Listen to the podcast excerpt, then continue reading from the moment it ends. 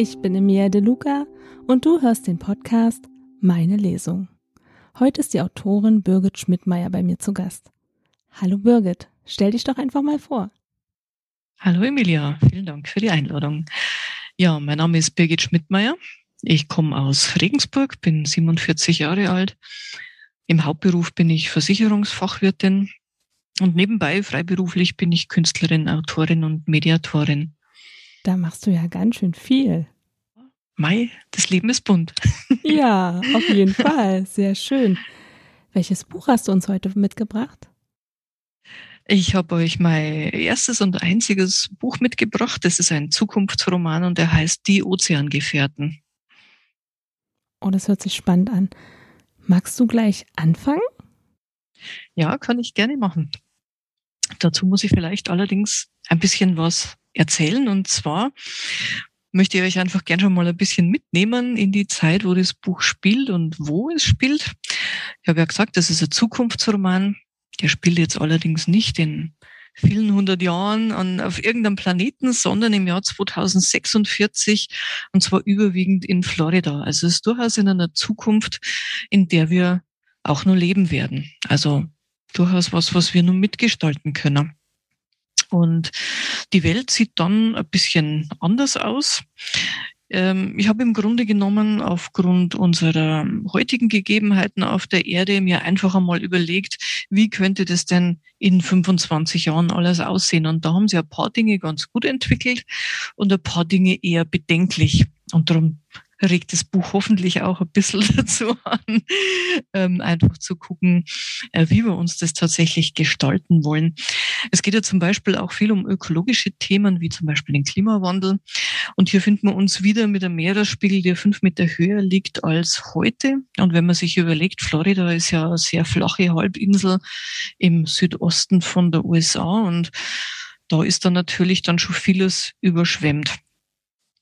Und dann ist es eben so, dass äh, zu der Zeit die USA die führende Nation ist und die anderen Länder, so wie Deutschland, Grunde genommen dann Kolonien der USA sind. Und ich möchte einfach das erste Kapitel gleich einmal mit dem Prolog beginnen. Und ja, das lese ich euch jetzt gleich einmal vor. Prolog. Nur drei kleine Heringe fing der alte Fischer an diesem späten Nachmittag. Müde lenkte er sein Boot an den einsamen Sandstrand am Rande des kleinen Dorfes zurück. Wie jedes Mal, wenn er es an Land zog, blätterte etwas mehr vom spröden Lack der Holzplanken ab. Das Boot hatte, ebenso wie er selbst, schon bessere Zeiten erlebt. Ein schweres Unwetter hatte in der Nacht zuvor das Meer wild aufgepeitscht und allerlei an Land gespült. Der Strand lag deshalb an diesem Tag mit jeder Menge Seetang und Treibgut übersät vor ihm. Möwen pickten darin in der Hoffnung, Futter zu finden. Der Fischer brachte den mageren Fang in seine Hütte und machte sich dann in der kühlen Abendluft an auf den Weg, um das letzte Tageslicht für eine Sichtung des Treibguts zu nutzen. Vielleicht fand sich ja das eine oder andere Holzbrett, um ein paar morsche Dielen in der Hütte auszubessern. Denn er konnte es sich nicht leisten, Holz zu kaufen. Mit den Füßen, die in alten Gummistiefeln steckten, schob er die Seetangberge und Plastikmüllreste auseinander. Ein alter Autoreifen war diesmal auch dabei. Er schüttelte den Kopf und ging weiter. Nach einigen Schritten stieß er mit der Stiefelspitze gegen etwas Hartes, und da ein hohler Ton zu hören war, blieb er stehen. Er grub mit dem Fuß ein wenig im Sand, bis er im Dämmerlicht die hölzerne Wand einer Kiste erkennen konnte. Neugierig ging er in die Hocke, wobei seine Knie knacksten und der Rücken schmerzte. Mit bloßen Händen befreite er das Fundstück von Sand und Algen. Es war eine kleine Truhe, aus dunklem Holz, die mit metallenen Eckbeschlägen verziert war. Das Herz des Alten begann schneller zu schlagen. Eine Schatzkiste, wie von einem gekenterten Piratenschiff. Hier im Atlantischen Ozean um Florida geschah es oft, dass Hurricanes Schiffe verschlangen. Vielleicht käme er nun durch einen wertvollen Fund zu etwas Geld. Er könnte seiner Enkelin das Studium im fernen Kalifornien mit einem Mietzuschluss erleichtern. Wie wundervoll das wäre. Die Truhe schien unversehrt.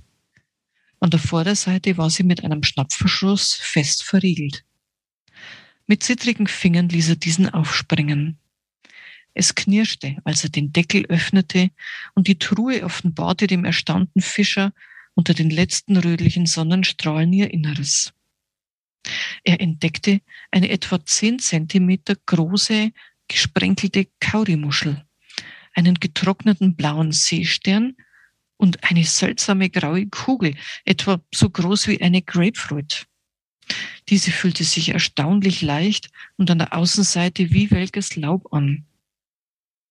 Der Fischer kniff die Augen zusammen, denn im schwindenden Abendlicht konnte er nicht erkennen, was es mit den Gegenständen auf sich hatte. Er nahm die drei Dinge hastig heraus und legte sie neben sich. Die Truhe war mit weinrotem Samt ausgeschlagen und innen erstaunlicherweise ganz trocken und sauber. Irritiert untersuchte er die leere Kiste auf verborgene Falten im Stoff und Geheimfächer, konnte aber nichts entdecken. Sollte das jetzt alles gewesen sein? Keine Goldmünzen oder Edelsteine? Nur drei wertlose Dinge, die das Meer hier ohnehin zahlreich an Land spülte? Enttäuscht packte er die Muschel, den Seestern und diese komische Kugel wieder in die Kiste und warf verärgert den Deckel zu. Er erhob sich mühsam. Seinen Rücken spürte er jetzt mehr als zuvor. Die Lust am Stöbern war ihm gründlich vergangen. Resigniert machte er sich auf den Nachhauseweg. Doch irgendetwas verlangsamte seinen Schritt bereits nach wenigen Metern. Wie von einem magischen Gummiband gezogen, das um seinen Bauch befestigt zu sein schien, ging er zur Truhe zurück, bis er wieder über ihr stand. Er blickte einmal um sich, um zu sehen, ob ihn jemand beobachtete. Doch der Strand war menschenleer. Langsam beugte er sich hinab, hob die Truhe hoch und nahm sie mit nach Hause. Vielleicht interessierte sich ja seine Enkelin, die Meereskunde studierte, für den Inhalt. Er würde ihr die Kiste zeigen, wenn sie ihn das nächste Mal besuchte. Ja, das war schon mal der Prolog der Geschichte, die also hier schon mal diese kleine Schatztruhe offenbart. Und diese drei magischen Gegenstände, merkt man ja natürlich gleich, dass die magisch sind, die spielen natürlich im späteren Verlauf natürlich nur eine wichtige Rolle. Ja, die Ozeangefährten heißt das Buch, aber wer sind diese Ozeangefährten? Ich möchte euch die einfach ganz kurz einfach einmal vorstellen. Also es geht dabei um zehn Meerestiere. Das eine ist ein Delfin namens Truncus.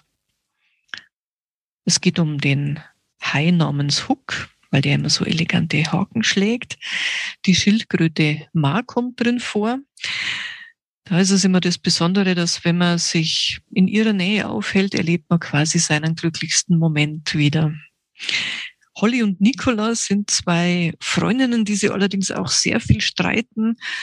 Nicola ist dabei eine Riesenkrake. Und wenn man quasi sich in ihrem Tintennebel eingenebelt wiederfindet, dann bekommt man Visionen, was man quasi im Leben wirklich werden möchte. Ganz großartige Visionen. Und Holly ist eine fast blinde Muräne ja, so eine ganz giftig grüne. Und wenn man in ihre blinden Augen schaut, dann erkennt man, wer man in seiner tiefsten Seele tatsächlich ist. Und die beiden philosophieren natürlich immer ganz viel drüber, welche ihrer Fähigkeiten jetzt die besseren ist. Das ist auch ganz witzig diese Streiterei bei den beiden. Henry und Jenny sind ein Seepferdchen-Pärchen, die sich ganz viel wissenschaftlich mit Erziehungsfragen, Fortpflanzungstechnologien und solchen Themen beschäftigen. Kronos ist unser ganz echter Meeresdinosaurier, der ist schon 70 Millionen Jahre alt. Mit dem kann man auf Zeitreise gehen, so ganz echt. Also er bringt dich wirklich an jeden Ort zu jeder Zeit, wo du hin möchtest. Ja, und die eigentlichen Helden der Geschichte sind Paul und Gwen, das sind die beiden Seeesel. Und Paul ist quasi Gwens Sohn. Der ist eben so halbwüchsig hat natürlich bei Weib noch nicht so tolle magische Fähigkeiten wie seine Mutter, ist also dabei, noch viel zu lernen. Und ähm, ja, über den kann man sich durchaus immer ganz schön amüsieren, weil er versteht leider keine Redewendungen. Ja, und äh, diese Ozeangefährten finden sich jetzt zum größten Teil alle schon gefangen in Psi-World wieder. Psi-World ist sowas wie ein Meeresaquarium, so wie man es vielleicht von Sea Life Centern kennt. Es ist eben östlich vor Florida im Meer erbaut. Und die Alexis Fischer, die Betreiberin dieses, dieser Einrichtung, hat diese Tiere auf komische Art und Weise irgendwie fangen können und sperrt die dort ein. Und die Besucher dieses Psi-World können dort also auch interaktive Begegnungen mit diesen Tieren erleben, was natürlich sehr spannend ist. Und diese Alexis Fischer, die bekommt jetzt im nächsten Kapitel eine E-Mail. Also E-Mail gibt es dann scheinbar immer noch in 25 Jahren, ja. Und zwar von keinem geringeren als Gregor X. Desert. Und das ist zu der Zeit quasi der Weltherrscher, also der Präsident von USA. Und äh, der setzt jetzt die gute Alexis Fischer ziemlich unter Druck mit dieser E-Mail, die er schreibt. Und die möchte ich euch jetzt gerade mal als nächstes kurz vorlesen. Liebe Alexis, Bereits seit einem Jahr lasse ich Ihnen regelmäßig finanzielle Mittel und Tierfutter für den Betrieb Ihres Psi-World zukommen. In der Zwischenzeit konnten Sie die Einrichtung eröffnen und mit den ersten Tieren starten. Soweit ich informiert bin, hat Ihre Forschungsabteilung ebenfalls die Arbeit aufgenommen. Dazu herzlichen Glückwunsch an Sie und Ihr Team. In diesem Zusammenhang muss ich Sie bedauerlicherweise an Ihre zugesagte und noch nicht erbrachte Gegenleistung erinnern. Wie bereits besprochen, liegt mir der jährliche Weltvereinigungstag am 4. Juli sehr am Herzen. Wie jedes Jahr will ich dem amerikanischen Volk und den Mitgliedern der Kolonien zu diesem Festtag nicht nur Gelegenheit geben, weltweit zu feiern, sondern jedem Menschen ein wirklich hilfreiches Geschenk präsentieren. Gerne darf es etwas sein, das insbesondere die Sicherheit des amerikanischen Volks erhöht, wenn Sie verstehen, was ich meine.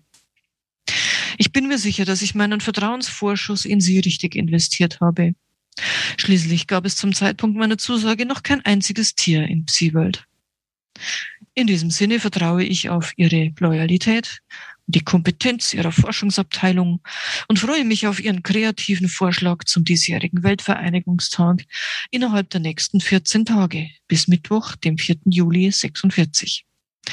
Andernfalls müsste ich mich für den Vorschlag eines anderen Kandidaten entscheiden, was die weitergehende staatliche Finanzierung ihrer Einrichtung unnötig bremsen würde.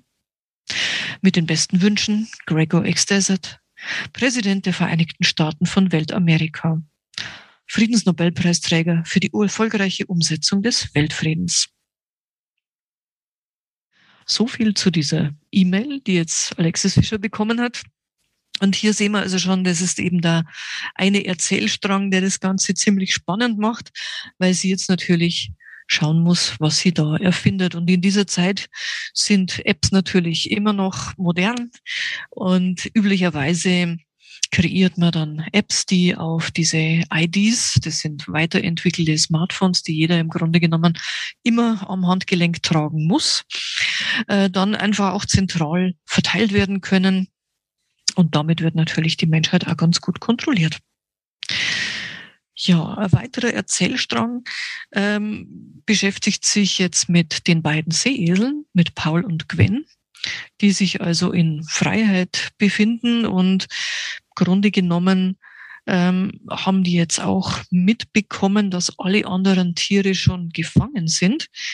Und die Gwen, die Seeeselmama, hat es mitbekommen, weil sie hat eine Aktion beobachtet von ähm, diesem großen Schiff, das zu Psi-World gehört, der Psi-World Discovery.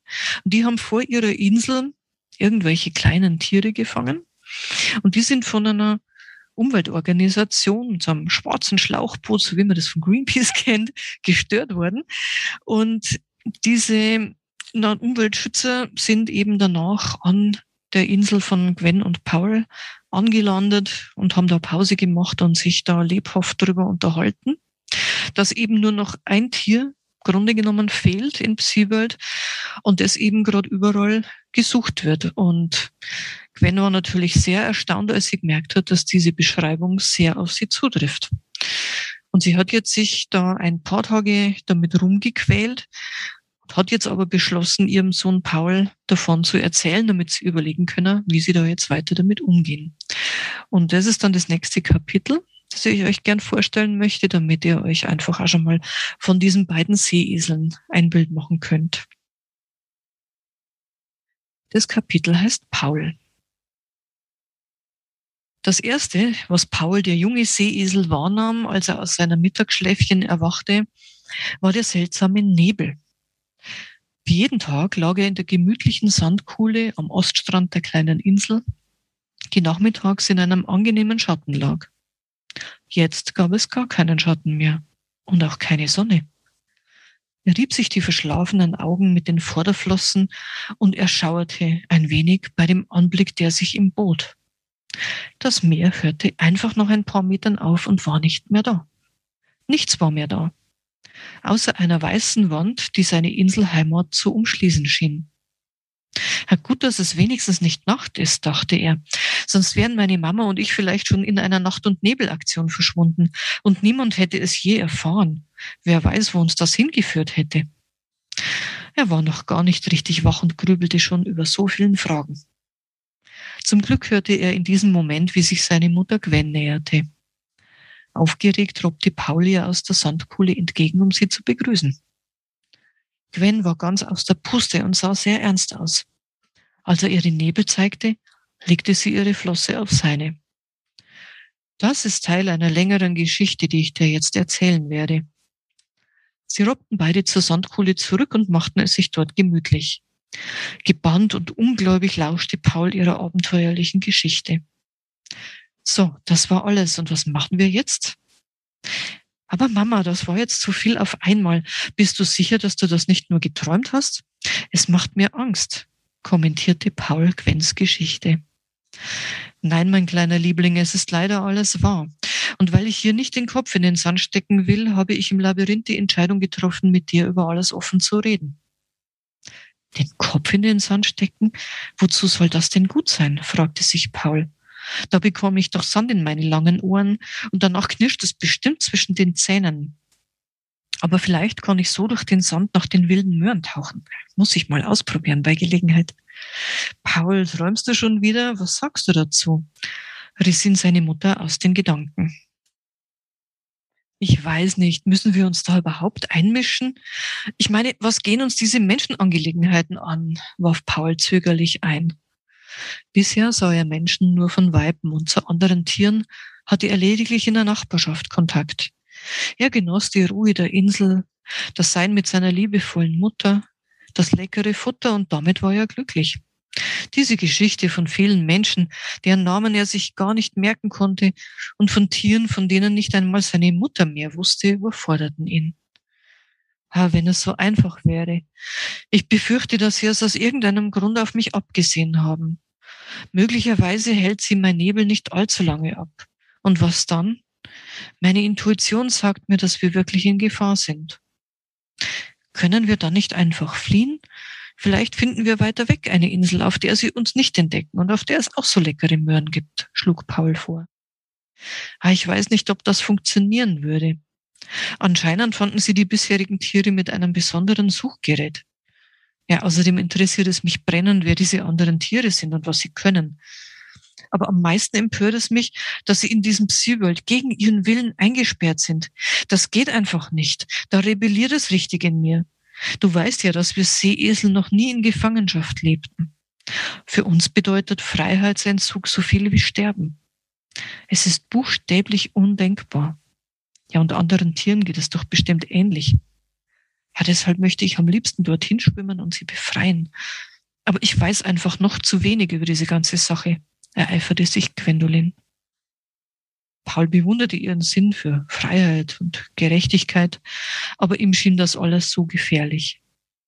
Um sie von ihren Plänen abzubringen, warf er ein, aber wir wissen doch nicht einmal, wo dieses Psi-World überhaupt ist das Menschenweibchen erwähnte, dass es vor New Miami liegt. Das lässt sich sicher finden, wenn man sich durchfragt. Ja, genau. Ich frage mich durch, schwimme hin und sehe mich einfach mal um. Meine Neugier lässt mich doch eh schon nicht mehr ruhig schlafen. Aber Mama, entgegnete Paul erschrocken, Wenn sie es wirklich auf dich abgesehen haben, dann bist du dort in großer Gefahr. Plötzlich hatte er eine Idee und er robbte innerlich über seinen Schatten. Wie wäre es, wenn ich hinschwimme und mich einfach mal umsehe? Ich verfüge schließlich nicht über besonders tolle Fähigkeiten. Für mich interessiert sich bestimmt keiner. Was hältst du davon? Gwen riss entsetzt die Augen auf. Du? Aber das ist doch unverantwortlich. Mein Kind in die Höhle des Löwen schicken? Ich könnte es mir nie verzeihen, wenn sie dich fangen und einsperren und dir dort etwas passiert. In die Höhle des Löwen? Ist Pseeworld denn eine Höhle? Und gibt es dort vielleicht Seelöwen? Paul verstand wieder einmal eine Redewendung nicht, aber er witterte mittlerweile ein spannendes Abenteuerspiel und robbte so begeistert durch die Sandkuhle, dass er mit den Flossen jede Menge Sand aufwirbelte.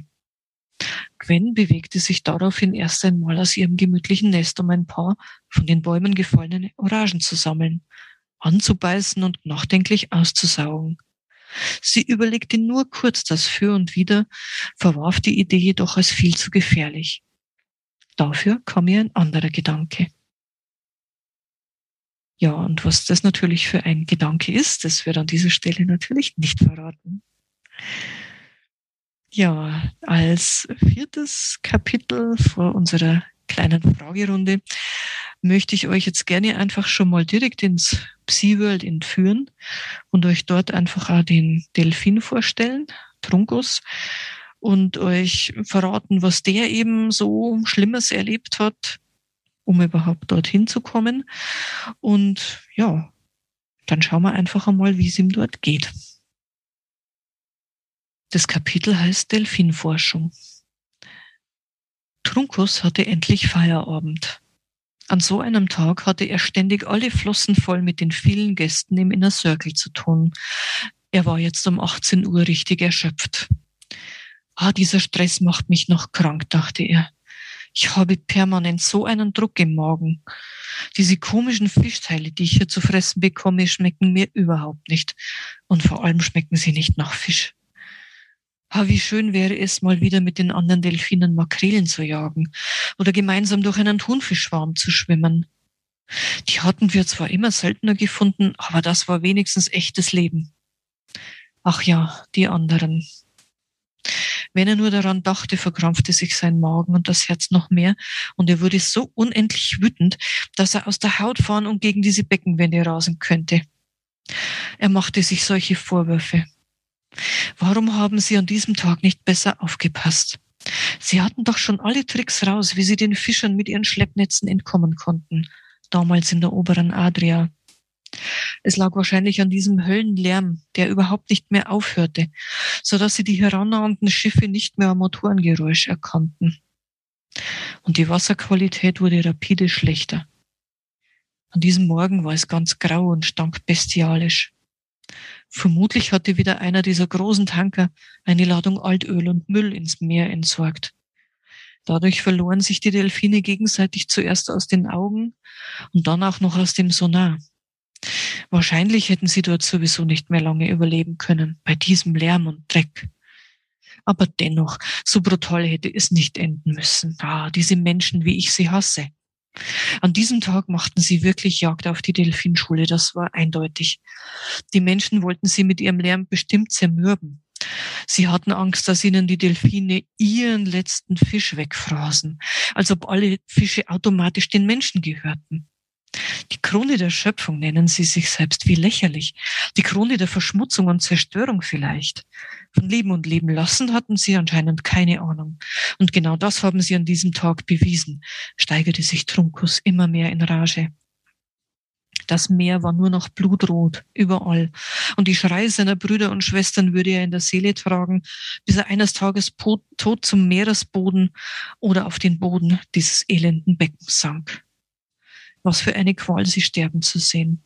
Er musste zusehen, wie sie seine beste Freundin Y und die meisten anderen Delfine der Gruppe bei lebendigem Leibe brutal zerhackten, um sie in der Fischfabrik im Hafen zu Fischkonserven zu verarbeiten. Einige von ihnen wurden gefangen und für viel Geld an Delfinariern in alle Welt verkauft. Warum musste er das überhaupt überleben? Wahrscheinlich hatte ihn Alexis Fischer wirklich im letzten Moment da rausgeholt. Sie wusste wohl von seinen Fähigkeiten als Heiler. Schon komisch. Obwohl er die Menschen so hasste, hat ihn ausgerechnet ein Mensch gerettet. Sehr zweifelhafte Rettung. Ja, sie hat ihn auch gar nicht danach gefragt, ob er überhaupt gerettet werden wollte. Und ehrlich gesagt wäre ich lieber gestorben, als diese schmerzhaften Erinnerungen ertragen zu müssen, sagte er leise zu sich. Irgendeinen Grund musste es doch geben, dass er noch am Leben war. Vielleicht ging sein größter Traum ja doch noch in Erfüllung. Hier herauskommen und dann den Planeten von den Menschen erlösen. Denn eine Welt ohne Menschen wäre eindeutig eine bessere Welt. So viel zu diesem Kapitel.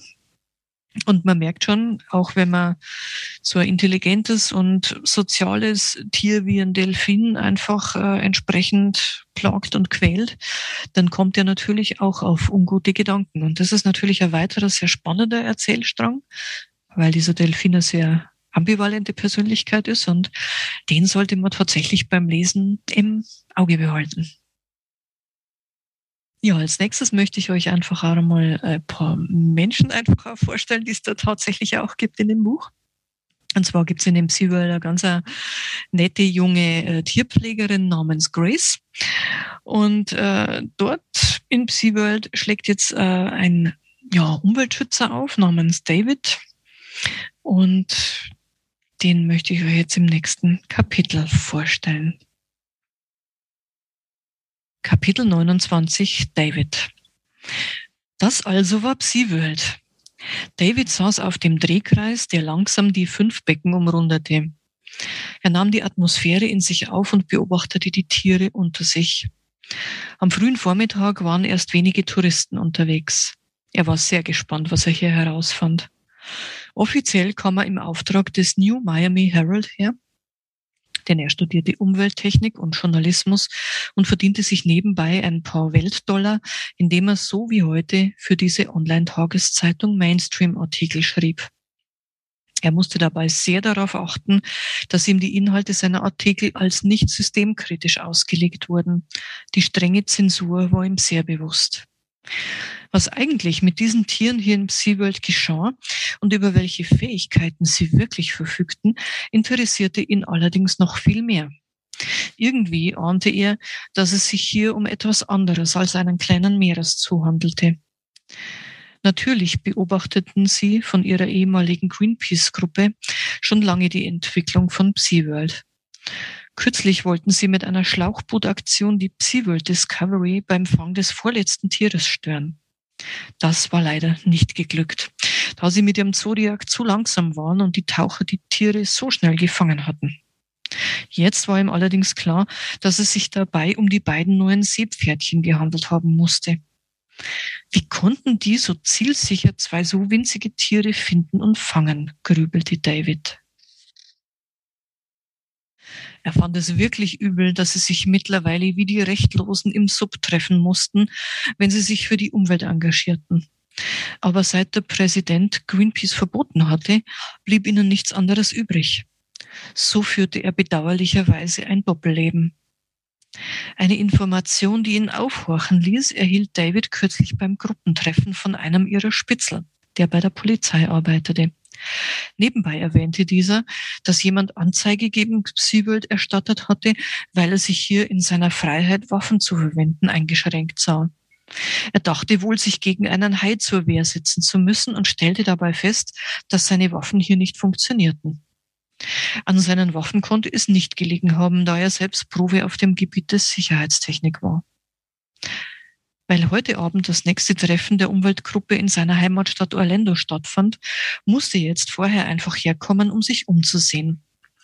Vielleicht konnte er abends dann etwas Spannendes über seinen Ausflug berichten. Mittlerweile hatte er ja alle Becken einmal umrundet. Gerade schrieb er mit dem Touchpen einige Notizen für seinen Artikel in sein ID, als ihn eine sympathische Stimme ansprach. Hallo, das sieht aber witzig aus, was du da machst. Was ist denn das? David sah hoch und erblickte eine junge Frau mit braunem Pferdeschwanz, die ihn fragend anlächelte. Ihr türkisfarbenes T-Shirt verriet ihm, dass sie zum Personal gehörte. Ebenfalls Hallo, entgegnete er. Mein Name ist David und ich schreibe für den New Miami Herald einen Artikel über Psywelt. Ja, insbesondere über diesen angeblichen Dinosaurier, den ihr hier habt. Und ja, ich benutze einen altmodischen Stift, einen sogenannten Touchpen für meine Notizen, statt ins IT zu tippen oder zu sprechen. Das gefällt mir einfach besser, auch wenn das heute so gut wie niemand mehr macht. Äh, vielleicht darf ich dir bei der Gelegenheit gleich ein paar Fragen zur Psywelt stellen. Mir? Na klar, gern, wenn es weiterhilft. Ich bin Grace und ich arbeite hier während meiner D-School-Zeit als Tierpflegerin. Ja, was möchtest du denn wissen? Also zuerst würde mich interessieren, was das für ein seltsames Tier ist, das dir da hinterherläuft. Ja, das ist ein junger Seeesel, antwortete Grace stolz. Er ist uns zugeschwommen, weil wir seine Mutter auch hier haben. Bei Seeeseln handelt es sich um eine seltene Art. Unsere Besucher sind ganz vernarrt in ihn. Ich kann dich gerne herumführen und dir auch die anderen Tiere zeigen, wenn du magst weil David ihr ganz offiziell seinen Presseausweis auf seinem ID gezeigt hat, entschied Grace eigenmächtig, David sogar auf die Ebene Null mitzunehmen. Dort konnte sie ihm alle Tiere persönlich direkt vom Beckenrand aus vorstellen. Nach einer ausführlichen Runde fragte David sie direkt, wie ist es denn für dich hier zu arbeiten? Findest du es in Ordnung, dass die Tiere hier zur Belustigung der Menschen gefangen gehalten werden? Naja, was heißt gefangen? Ja, den Tieren geht es doch gut hier. Sie haben sauberes Wasser und ausreichend gutes Futter. Sie werden nicht gejagt oder getötet. Das ist doch schon sehr viel mehr, als sie in der freien Wildbahn vorfinden. Was soll daran schlecht sein? Diese Antwort versetzte David einen kleinen Stich ins Herz. Mit ihrer liebenswürdigen Art hatte Grace gerade begonnen, sein Herz für erschlagen zu lassen. Und er stellte sich bereits vor, wie es wäre, mit ihr gemeinsam im Untergrund zu arbeiten. Aber dafür schien sie ihm nicht reflektiert und kritisch genug zu sein. Vermutlich war sie noch nicht einmal Veganerin. Es gibt ja leider so viele Menschen, die sich mit den Gegebenheiten abfinden, die nicht über den Tellerrand blicken, um zu erkennen, wie wir unseren Lebensraum zerstören, dachte David. Ja, aber ich finde es sehr witzig, wie du mit diesem Ding in dein ID schreibst, versuchte Grace das Thema zu wechseln. Ich kenne keinen, der mit einem Touchpen schreibt. Wäre es nicht einfacher, Sprachnachrichten zu speichern, die dann automatisch in Textdateien umgewandelt werden und diese an deine Zeitung zu schicken? David schmunzelte ein wenig, denn diese Art zu schreiben war bereits seit der C-School-Zeit sein Markenzeichen. Ganz in der Tradition der alten Literaten. Außerdem mochte er sich beim Diktieren nicht von der Öffentlichkeit belauscht wissen wobei seine subversivsten Gedanken nicht einmal sein ID erfuhr, denn dieses war durch die, Vernetzung und Überwachung nicht sicher. Bis vor einigen Jahren habe ich sogar noch in ein Notizbuch aus Papier geschrieben, aber die bekam man in meinem Rucksack so schnell Eselohren und das gefiel mir nicht mehr. Paul, der neben den beiden lag und zuhörte, überlegte irritiert, was war denn ein Notizbuch für ein wundersamer Gegenstand, wenn dieser Eselohren bekommen konnte? Plötzlich flog ein unförmiges Etwas aus einem der Becken heraus und landete direkt vor ihren Füßen. Ah, was soll das denn? rief Grace verärgert. Es war ein roher Fleischklumpen in Form und Größe etwa mit einem Ziegelstein vergleichbar, der da vor ihnen auf dem Boden lag. Grace drehte sich um. Ah, das muss der Delfin hierher geworfen haben, denn das ist sein Becken. Unglaublich. David beugte sich zu dem Klumpen hinab, um ihn näher anzusehen und daran zu riechen. Ich geht, was ist das denn? Er verzog angeekelt das Gesicht. Äh, das ist ein Fischbrikett. Die werden an die Fleischfresser hier verfüttert, erklärte Grace. Das Ganze war ja sichtlich peinlich. Äh, hast du mir nicht gerade erzählt, dass die Tiere hier gutes Futter erhalten? bohrte David unangenehm nach. Ja, also das, was ihr hier als Fischbrikett bezeichnet, ist definitiv kein Fisch. Sieht merkwürdig aus und oh, riecht extrem unangenehm. Hm. Nun ja, also das ist eben das Futter hier. Ich, ich gehe mal eben los und hole Schaufel und Besen, um das zu entsorgen. Du musst das ja nicht in deinen Artikel schreiben, oder? Grace klang nun ziemlich kleinlaut. Trotzdem versuchte sie das Gespräch noch zu einem positiven Ende zu bringen. Ja, und wenn dich unser Dinosaurier so sehr interessiert, dann kann ich dir nur empfehlen, ihm einmal im Inner Circle zu begegnen. Dort nimmt er dich mit auf eine echte Zeitreise. Tatsächlich, entgegnete David erstaunt. Es gab da ein Thema, das ihn sehr interessierte. Und dazu gab es in den letzten Jahrzehnten einige Ereignisse, bei denen er gerne dabei gewesen wäre, um zu erfahren, was wirklich geschehen war. Ja, dann werde ich noch da, nach dem Mittagessen gleich mal hingehen. Mit einem letzten Blick auf den widerlichen Fleischkloss und die davon eilende Grace machte David sich auf den Weg.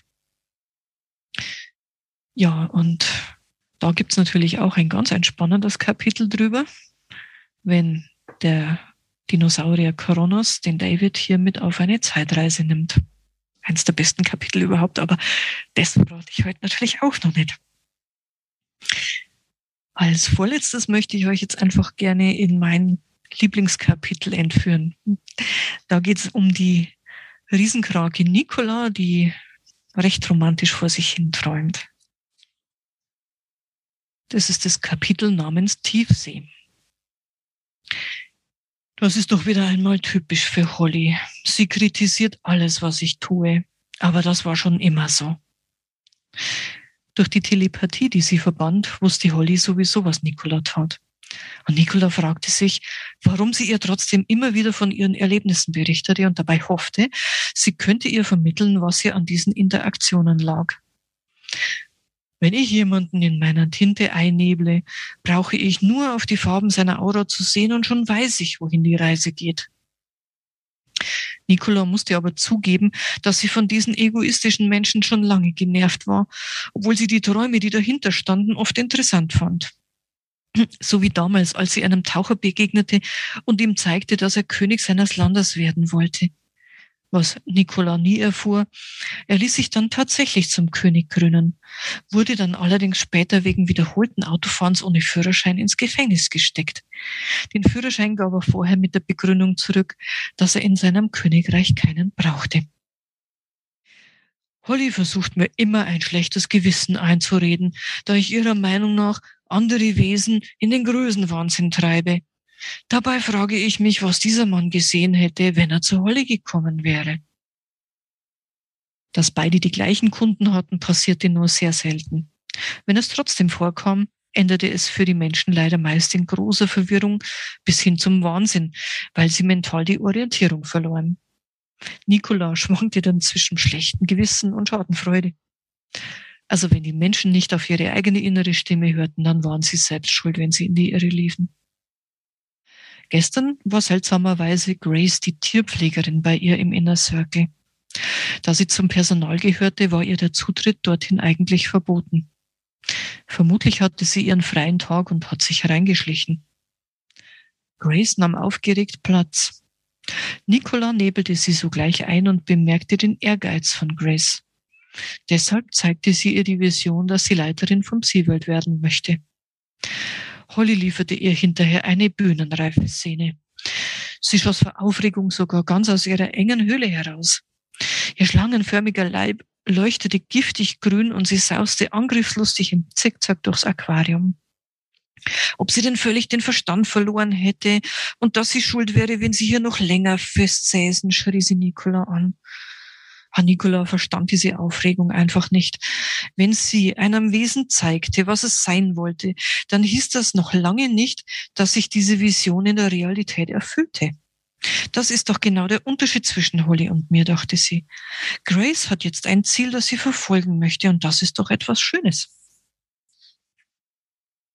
Nicola nahm sich zum tausendsten Mal fest vor, Holly nie wieder etwas zu erzählen. Diese blinde alte Wasserschlange mit ihren wackeligen Zähnen. Sie würde sich nicht länger von Holly über Gut und Böse belehren lassen. Nicola verzog sich in den äußersten Winkel des viel zu engen Aquariums und schmollte. Dort gab sie sich unverstanden ihren düsteren Gedanken hin. Ah, es ist so zum Tentakel ausraufen, dass ich hier nicht mehr Platz habe. Wenn Fischer, diese alte Tyrannin, meint, ich brauche genauso wenig Platz wie eine alte Moräne, dann hat sie echt nicht mehr alle Saugnäpfe an den Tentakeln. Ich als Riesenkrake bin schließlich im weiten Weltenmeer zu Hause. Und was gäbe ich an Beutetieren, wenn ich ihm wieder begegnen könnte? Ah, er, der genau wie ich das große tiefe Meer durchschwimmt, seit so vielen Jahren. Wenn es wieder Zeit wird, uns zu treffen, machen wir uns auf den langen Weg nach oben an die Meeresoberfläche. Das ist das Gefährlichste an unseren Treffen. Da die Menschen im Laufe der Zeit immer rücksichtsloser nach Meerestieren jagten, waren die Ozeane so gut wie leer gefischt und sie fanden kaum noch Beutetiere. Die wenigen, die noch übrig waren, schmeckten aufgrund der Verschmutzung des Wassers so bitter, dass sie fast ungenießbar waren. Viele Tiere starben jämmerlich, weil sie im Wasser treibende Plastikteile für Beute gehalten hatten. Landtiere steckten sich dagegen mit gefährlichen Viren an, die unglücklicherweise vom Menschen auf sie übertragen wurden. Vor allem die Tiere in Massentierhaltung starben daraufhin fast alle aus. Immer mehr Menschen wurden deshalb zu Vegetariern und Veganern.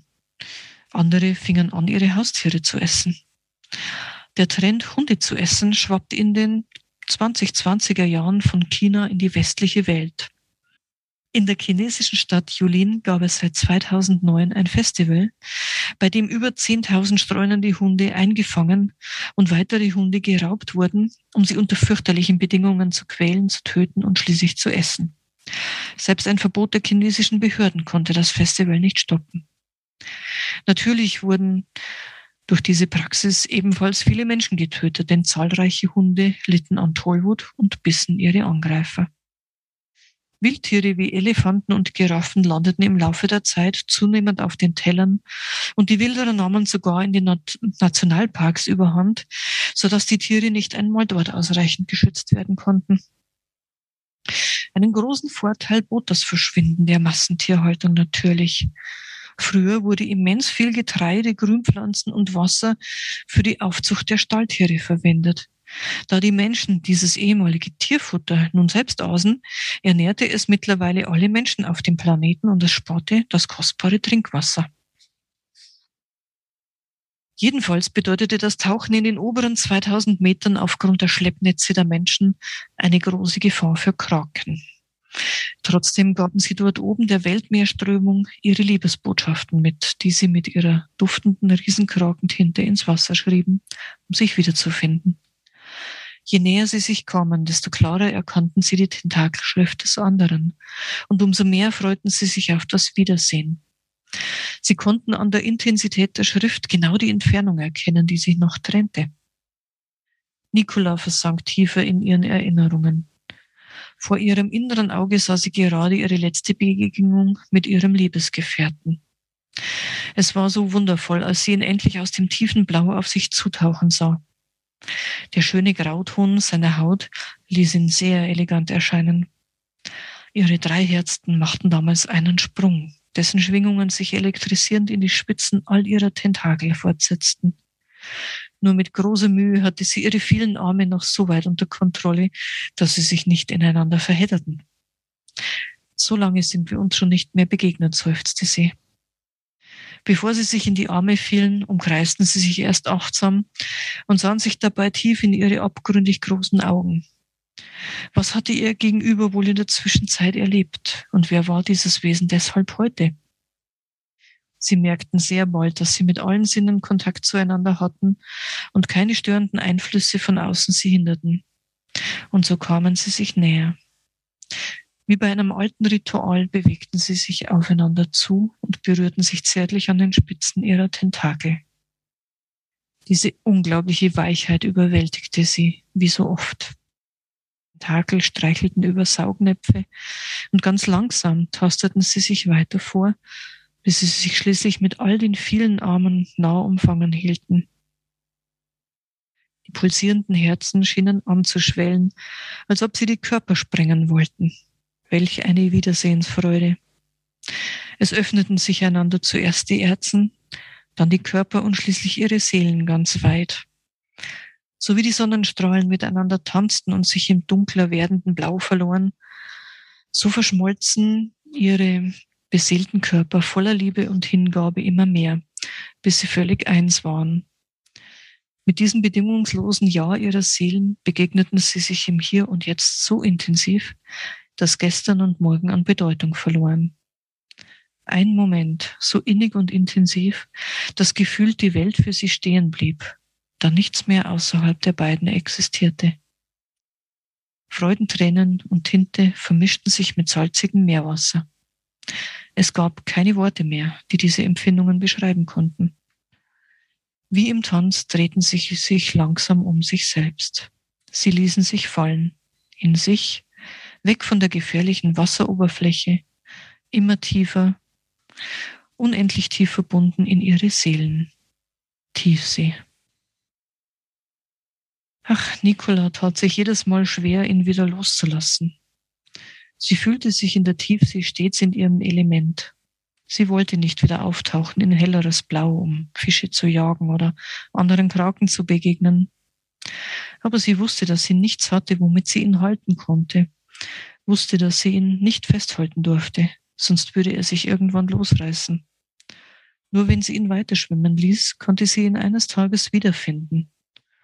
Meist wollte er nach ihren Begegnungen in diese Gegend der schwarzen Raucher, den Hydrothermalquellen drüber bei den Azoren namens Lucky Strike. Er genoss die Hitze und den Qualm der Eisenerze, was Nicola nicht verstand. Doch sie musste nicht alles verstehen, was er tat. Sie respektierten einander in all ihren Eigenheiten und wussten nicht, wann und wo sie sich wiedersahen. Beide brauchten viel Platz und Freiheit und fühlten sich dennoch durch das Weltenmeer untrennbar miteinander verbunden. Gerade die tiefen Stellen im Meer liebten sie so. Dort konnten sie unendlich lange miteinander versinken. Irgendwie schien es ihnen, als ob die Stellen, an denen sie miteinander versanken, im Laufe der Zeit tiefer wurden. Oder waren es ihre Gefühle miteinander? Nicola wischte sich verstohlen ein paar Tränen aus ihren großen Augen, als sie sich langsam wieder ihres engen Aquariums bewusst wurde. Im Moment blieben ihr nur ihre Tagträumereien und die Hoffnung, dass sie bald dieser Gefangenschaft entfliehen konnte. Es musste doch irgendeinen Weg geben. Sie wollte ihm endlich wieder begegnen, dort in der Tiefsee. Ja, das war die Nicola mit ihren Träumen. Ja, und jetzt ganz zum Abschluss habe ich euch noch eine kleine Übung mitgebracht. Die Seeeselin Gwen will ja ihrem Sohn immer ganz viel Dinge beibringen, also Telepathie, Telekinese, also alles, was richtig praktisch ist im Leben von einem Seeesel, ja. Vor allem, wenn man so ein ganz besonderer ist. Paul tut sie damit immer sehr schwer, aber das ist jetzt hier eine Übung, die sogar der Paul schafft. Und ich bin mir ganz sicher, ihr schafft sie auch. Und ich möchte euch jetzt einfach dazu einladen. Wenn du dich einsam, traurig oder unglücklich fühlst, dann kannst du diese einfache Übung ausprobieren. Komm, wir machen es gleich mal gemeinsam, schlug Gwen vor. Wo auch immer du gerade bist, schließe die Augen. Atme ein paar Mal tief durch Stell dir vor, dass sich deine Flossen durch das Wasser ganz tief in die Erde versenken. Wie die Wurzeln eines Baumes wachsen sie immer weiter bis zum Mittelpunkt der Erde, den du dir wie ein warmes, rotes, pulsierendes Herz vorstellen kannst, das du langsam mit deinem Wurzelwerk umarmst. Nun bist du gut verwurzelt und geerdet. Dann stell dir vor, wie sich deine langen Ohren der Sonne entgegenstrecken. Damit nimmst du die wärmenden hellen Strahlen als erstes auf. Du öffnest dich mit deiner ganzen Seele für dieses Licht und lässt es über deine Ohren zuerst in den Kopf und dann in deinen ganzen Körper fließen. Über dieses Licht kannst du dir alles in dein Leben holen, was du gerade brauchst. Liebe, Kraft, Entspannung und vieles mehr. Du brauchst es dir nur vorzustellen, wie mit diesem Licht die Energie in deinen Körper strömt. Und dort, wo Leere und Mangel waren, wirst du plötzlich Erfüllung spüren. Da, wo du gerade noch traurig warst, wirst du auf einmal unwillkürlich lächeln müssen. Das trostlos enge Grau in dir wird einem gleißenden Licht weichen, das dich weitet und sich in dir anfühlt wie ein bunter Regenbogen. Und so wirst du immer genügend Energie und Lebensfreude in dir spüren, ganz von allein. Und du wirst überlaufen vor Liebe und Frieden und kannst sie dort in die Welt fließen lassen, wo sie gerade benötigt werden. Und wenn du jemanden sehr gerne hast, dann erzähl ihm diese kleine Übung einfach weiter. Ja, Vielen Dank fürs Zuhören. Wow, ich habe gerade mitgemacht. Es funktioniert. Ich kann es nur jedem empfehlen, das zu machen. Es war schön. richtig schön. Es war kurz, aber es war richtig toll. Man hat sofort Energie. Wahnsinn. Ist mir auch mal so passiert, wie ich einfach an einem ganz besonderen, einmal eine Zeit lang auf einer Bank gesessen bin. Das ist so eigentlich in Kurzform meine Religion. Also einfach das Verwurteltsein in der Erde.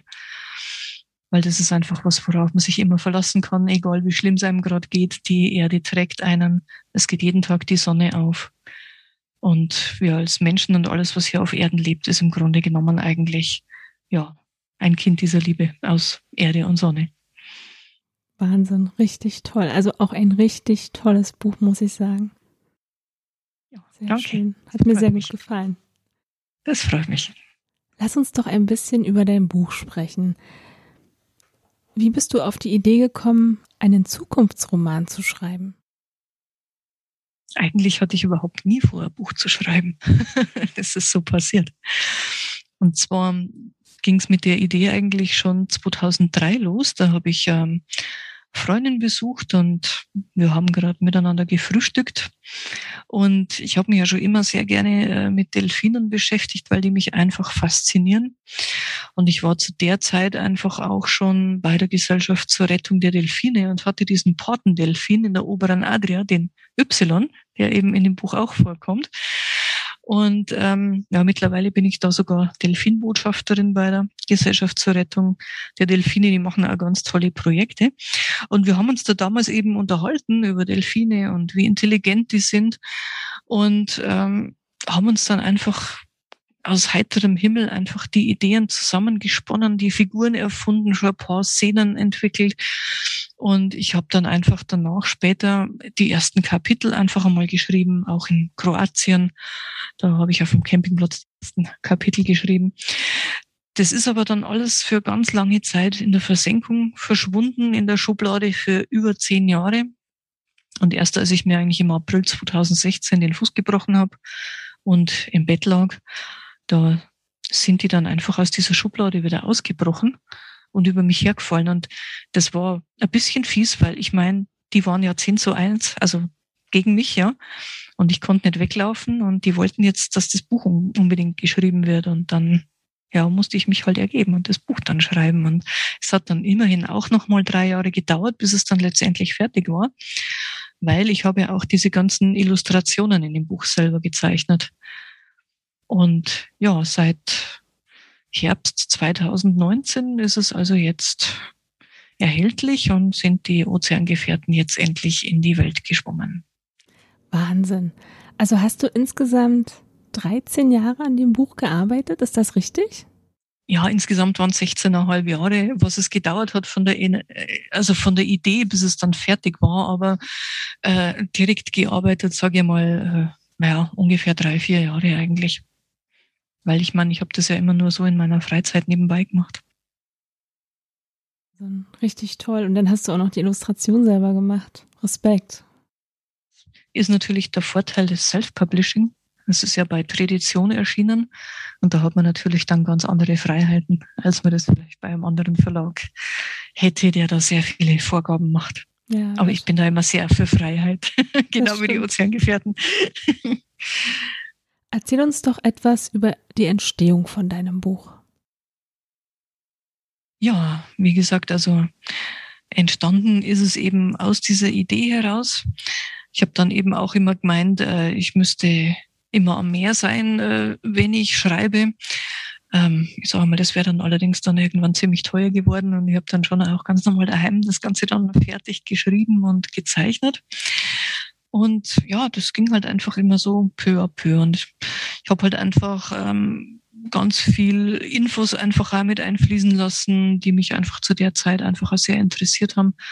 Also wie gesagt, es geht dann neben Klimawandel einfach auch ganz viel um das Thema Plastikmüll in den Meeren. Das ist ja echt ein Riesenthema. Und äh, da finden die in dem Buch allerdings auch eine sehr kreative Art und Weise, damit ganz lösungsorientiert umzugehen.